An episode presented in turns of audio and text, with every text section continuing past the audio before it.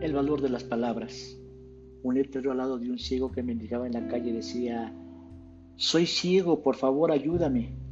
Una mujer que pasaba cogió el cartel y escribió otra frase y la dejó en el mismo sitio, pero con una nueva frase. Más tarde, el ciego recibió varias limosnas. En el letrero se leía, Hace un día hermoso, pero no lo puedo ver. Con estas palabras el impacto en las personas fue mayor este es un ejemplo de cómo el poder de las palabras puede cambiar radicalmente nuestro mensaje y su efecto en los demás. Las palabras marcan a las personas para toda una vida, pero cabe preguntarnos, ¿somos conscientes de su impacto y su alcance? ¿Cuántas palabras decimos al día que son negativas o inútiles, sin sentido o vacías de contenido? ¿Cuántas conversaciones son innecesarias? ¿Cuántas de ellas no son más que un darle vueltas a las cosas para finalmente comprobar que no nos llevan a ningún sitio. Lo que ocurre a menudo es que corremos tanto que cuando hablamos lo hacemos de forma rutinaria, carente de todo interés. No somos comunicadores creativos. Una persona dispersa distraída carece de poder interior y sus palabras estarán a menudo vacías de contenido. No inspirará confianza. Se va fácilmente por las ramas. Entra en un monólogo de pensamientos y palabras. Se queja, critica, habla mucho pero no aporta soluciones. Le falta tolerancia. Uno se regocija con sus propias palabras y habla más para sí mismo que para el otro. Actuando así, deja de sentir y de reconocer la presencia del otro. Cuando uno está frente a alguien, pero su mente está en el pasado, en el futuro, en lo que tiene que hacer luego, en lo que pasó antes, no está presente.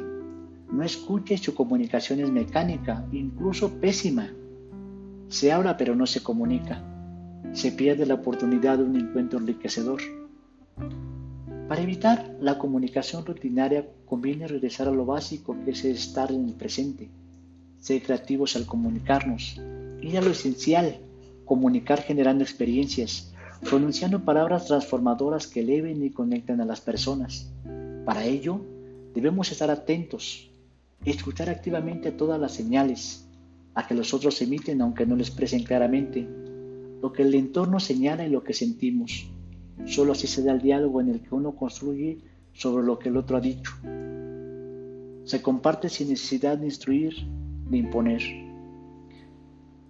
¿Qué le da la fuerza a la palabra? Lo que se comunica es contradictorio cuando se transmite un mensaje con las palabras y otro diferente con el cuerpo.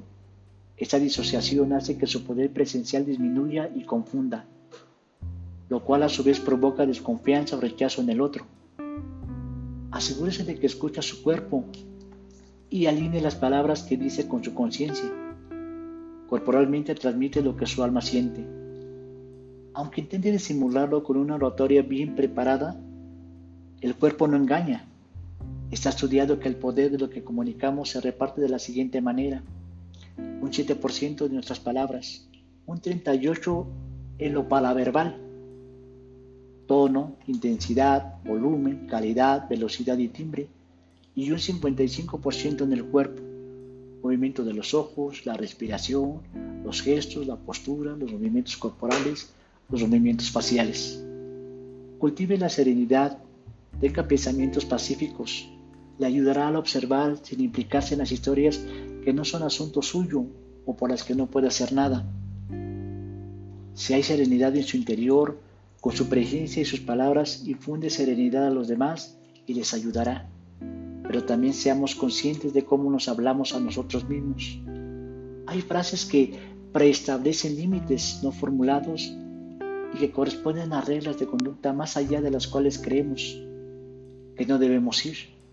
Suelen contener las palabras de no se puede o no se debe. Solo si realmente no podemos hacer algo al respecto, la frase es adecuada. Todo aquello a lo que uno se resiste persiste porque todavía llama nuestra atención. Esta es la razón por la cual anunciar mensajes positivamente produce mejoras importantes en nuestra comunicación. Por ejemplo, en vez de decir quiero dejar de fumar, afirme quiero vivir sano. Lo que nos decimos y repetimos se traslada a nuestra conducta y acción cuando cambiamos el lenguaje.